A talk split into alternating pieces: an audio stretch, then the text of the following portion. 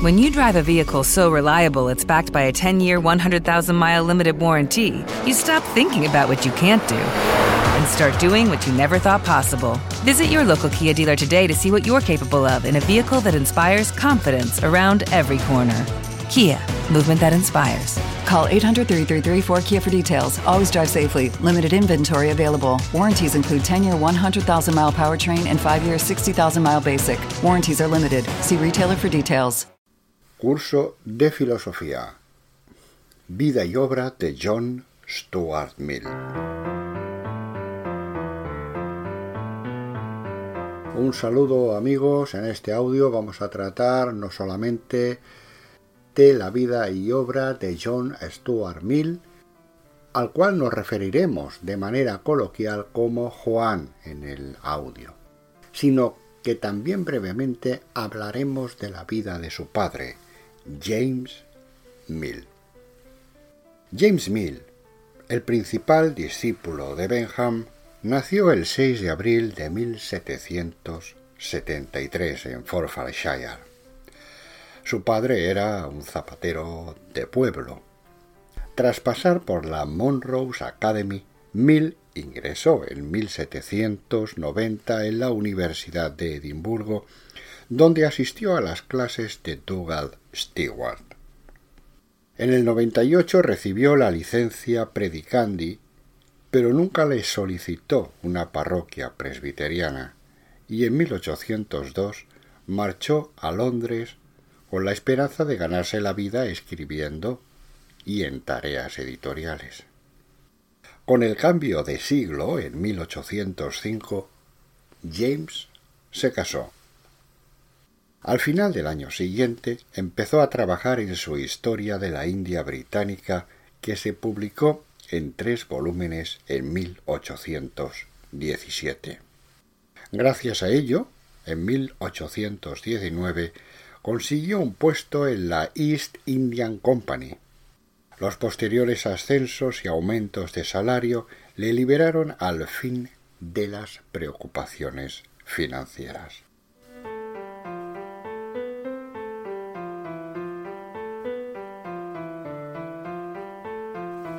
En 1808 Mill había conocido a Benham, del que llegó a ser un discípulo ferviente.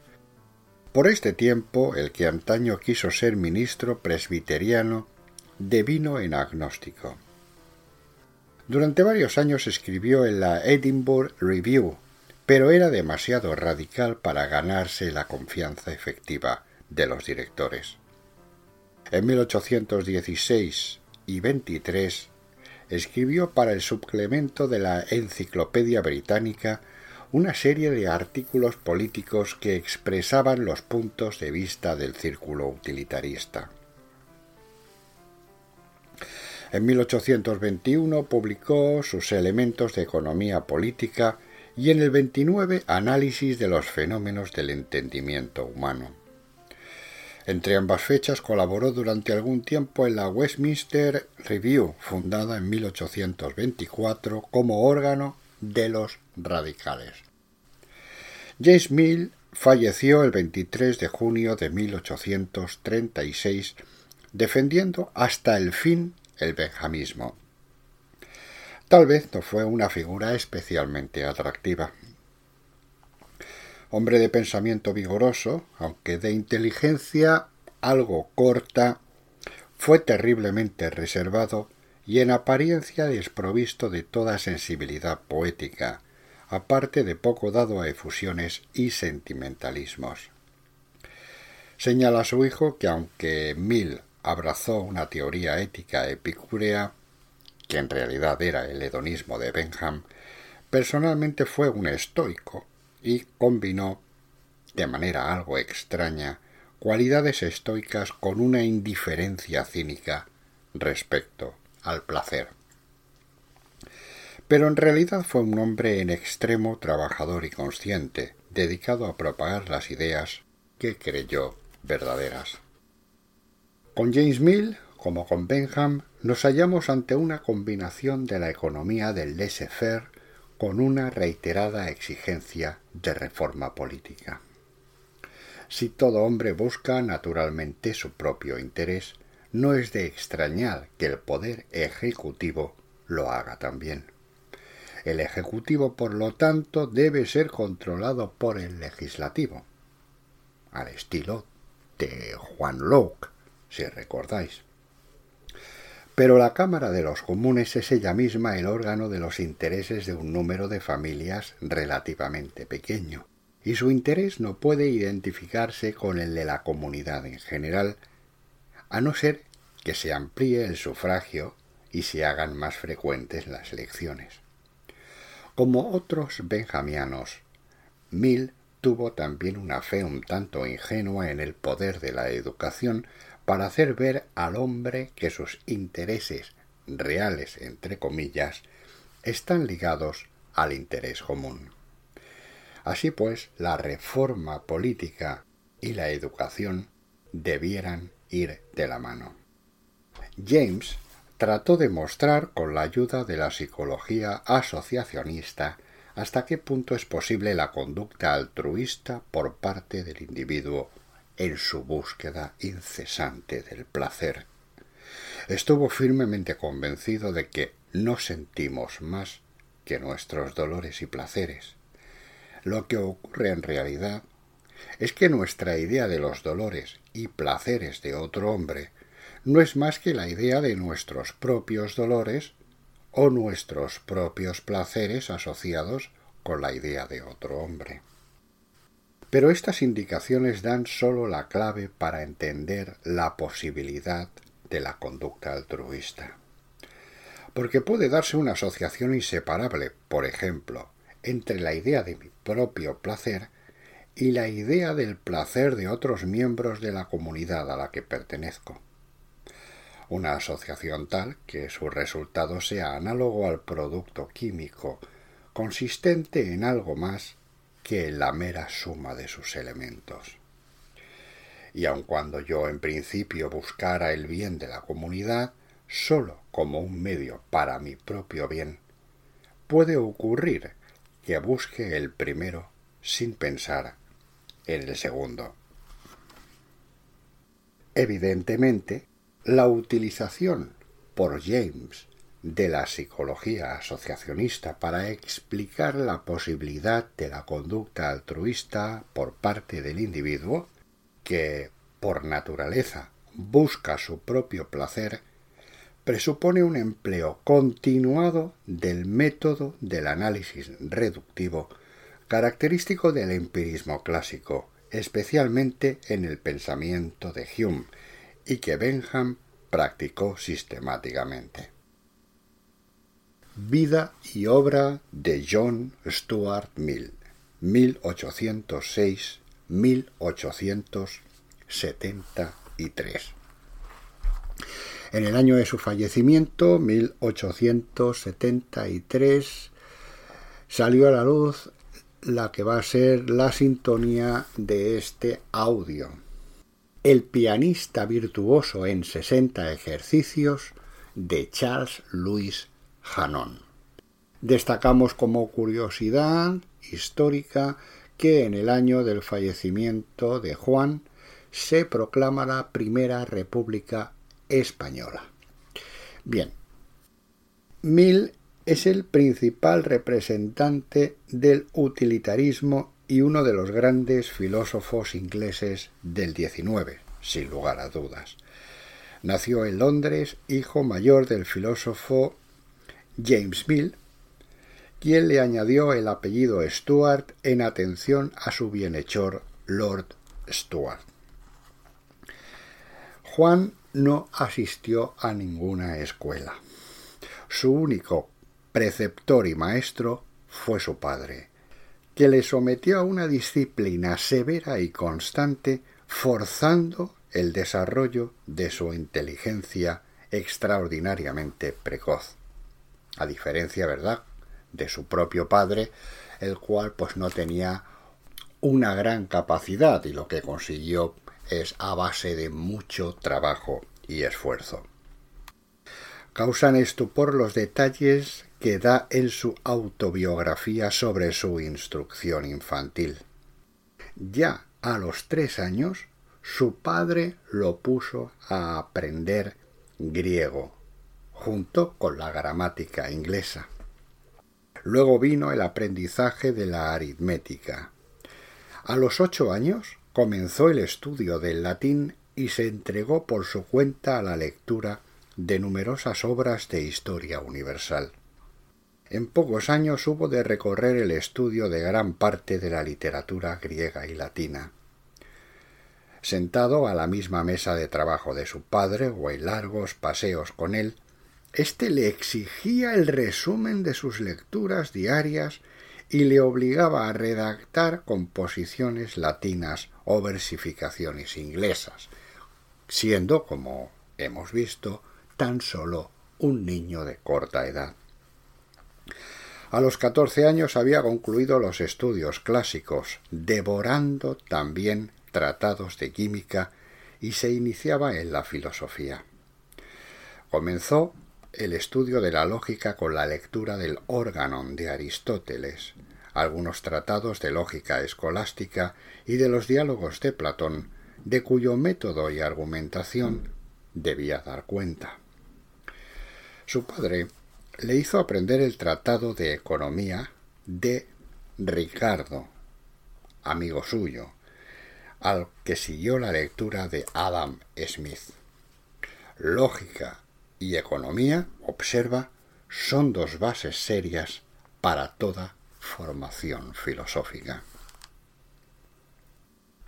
Pero hubo una laguna importante en su formación. Me formé desde un principio sin ninguna creencia religiosa, afirma. Él es uno de los escasos ejemplos en su país, no del hombre que abjuró de la creencia religiosa, sino del que nunca la ha tenido por influjo de su padre. Me formé negativamente respecto a ella. Consideraba la religión moderna, lo mismo que las antiguas, como algo que no me concernía.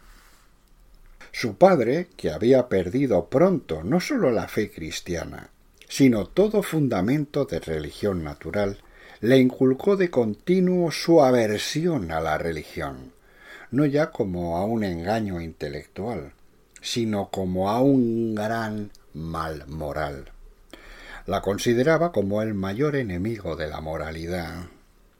Le oí decir cien veces que si todos los pueblos han presentado a sus dioses como perversos, la concepción más perfecta de la perversión y el plus ultra de la perversidad estaba presentada en el credo cristiano de adoración a un Dios omnipotente, autor del infierno.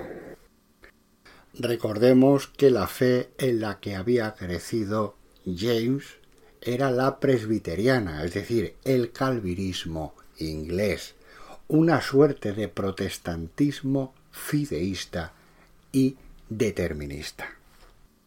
Identificado en todo con estas ideas de su padre, en un aspecto disentía de él, y era en que no había que reservar estas convicciones ante la opinión general, sino que los sabios debían manifestar en público este disentimiento de los prejuicios religiosos para desengañar a otros.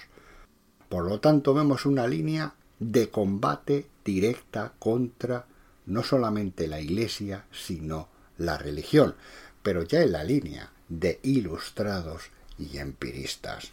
El odio, el resentimiento hacia lo religioso se condensa en John Stuart Mill.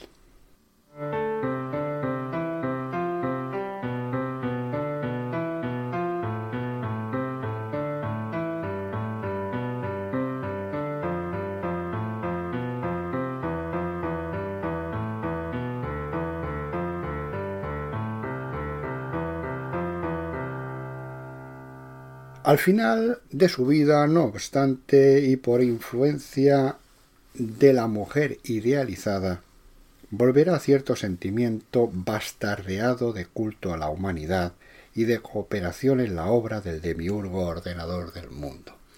Vemos en todo caso que al final, pues, aceptó un sistema religioso sectario. Y si recordamos, el fundador del positivismo, Comte, él mismo había ideado y fundado una secta. Ya desde su primera adolescencia conoció Juan a los amigos de su padre, Ricardo, Hume y Benham. Se codeó con eh, eminentes personalidades del círculo positivo y empirista. Así tuvo ocasión de pasar un año en el sur de Francia, en casa del hermano de Benham. Allí amplió sus conocimientos de la literatura francesa y asistió a diversos cursos en Montpellier. De regreso a Inglaterra, continuó su autoeducación bajo la férula del padre, con intensos estudios en derecho y filosofía. Leyó a Condillac, Locke, Helvetius, Hume, tratados de lógica y obras de economía y colaboró con el padre en la preparación de su análisis. El impacto mayor lo recibió de los escritos de Benham. Cuando acabó de leer su tratado de la legislación, quedó entusiasmado y convertido plenamente al benjamismo. El principio de utilidad informó y dio unidad a todos sus conocimientos. No tenía una religión, pero sí ya una doctrina y filosofía. Y escribe así en su autobiografía. Cuando acabé el último volumen del tratado, era un ser distinto.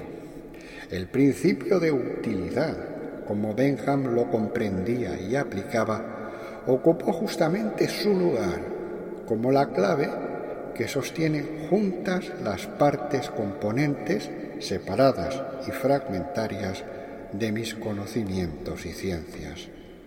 Dio unidad a mi concepción de las cosas. Ya tuve opiniones, un credo, una doctrina, una filosofía y, en el mejor sentido de la palabra, una religión cuya difusión puede constituir la principal finalidad externa de mi vida.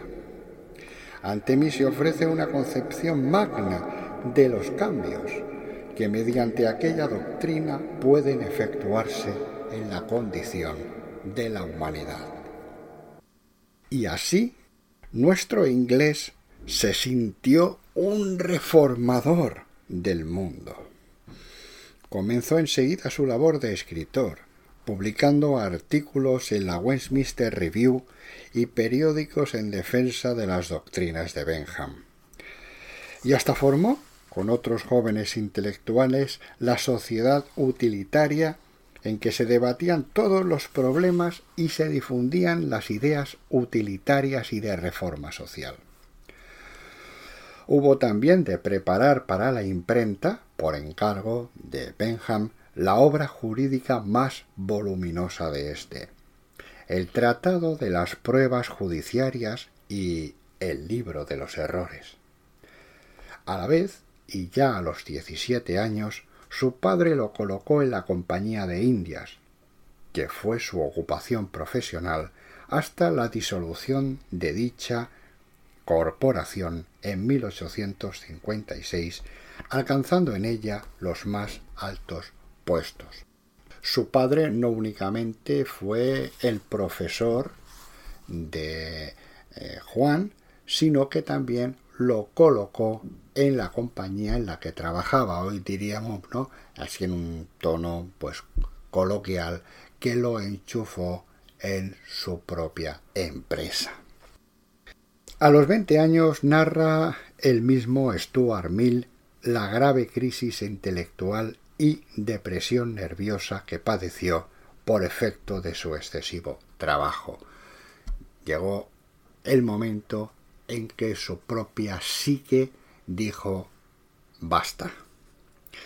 Pudo salir de ella solo admitiendo que la felicidad no se obtiene haciendo de ella el objetivo de la vida, sino entregándose a otra misión por los demás que concentre todas las energías vitales. Desde entonces su actividad se hizo más incesante. Otro hito en su vida fue la amistad trabada con la señora Taylor a los 25 años, convertida por él en la dama de sus pensamientos. Solo se casó con ella, muerto el marido, veinte años después, viviendo siete años de feliz matrimonio. A su muerte la idealizó y fue para él como fue Clotilde para Comte, inspiradora de una vida de más profundos sentimientos y de sus escritos sobre la emancipación de la mujer. En la autobiografía ha dejado también constancia de la influencia que los sansimonianos ejercieron sobre su pensamiento, orientándole a la lucha por la promoción social de las masas.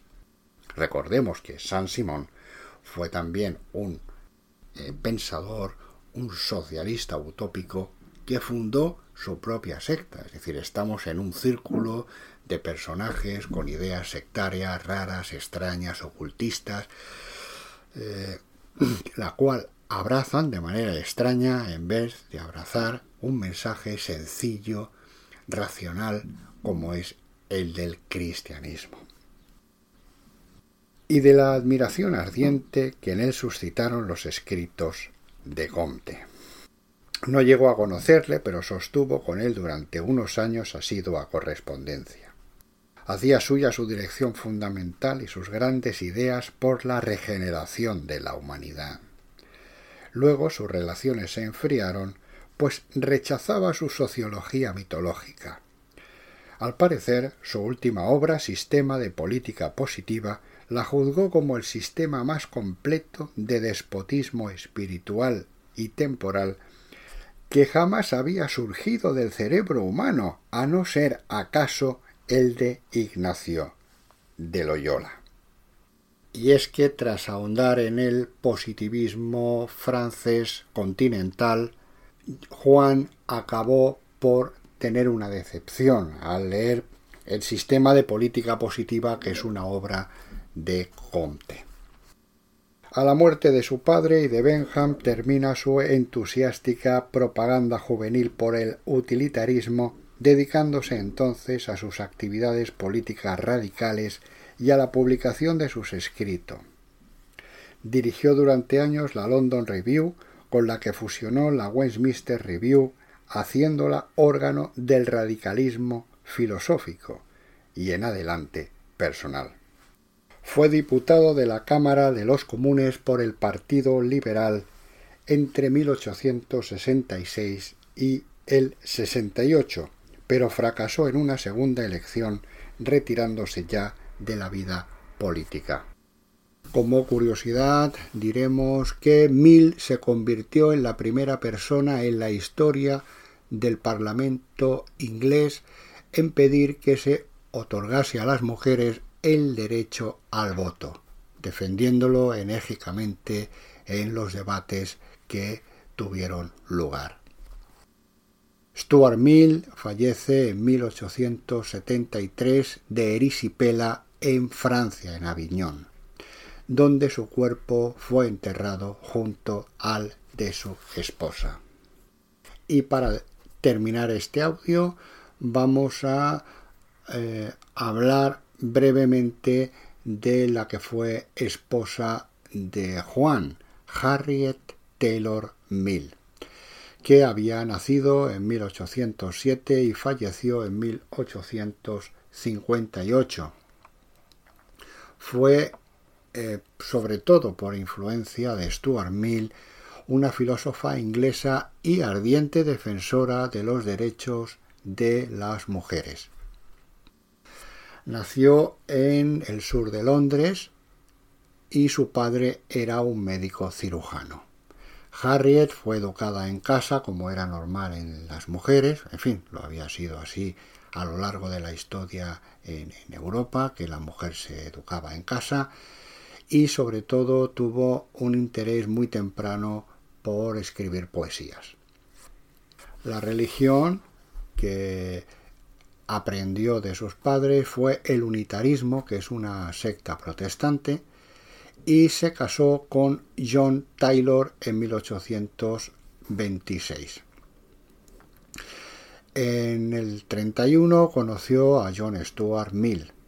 El encuentro fue planeado por el líder de la congregación unitarista de Harriet, el teólogo William Johnson Fox, quien animaba una tertulia liberal y feminista en su casa. John Taylor invitó a Mill a cenar debido al interés mutuo de su esposa en los derechos de las mujeres. Taylor ya no solo escribía poesía, sino que comenzó a estar interesada por la reforma social.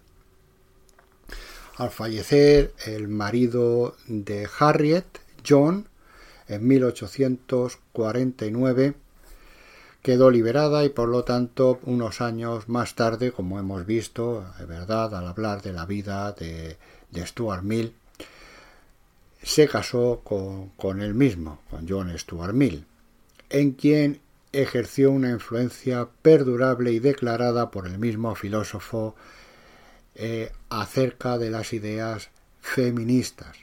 Y a su vez también pues eh, eh, Juan influyó pues en el interés por la filosofía de Harriet. Y hasta aquí amigos, pues esta introducción a la vida y obra de John Stuart Mill. Y en los siguientes audios lo que vamos a hacer es profundizar pues en su doctrina y en sus planteamientos utilitaristas. Un saludo y hasta pronto.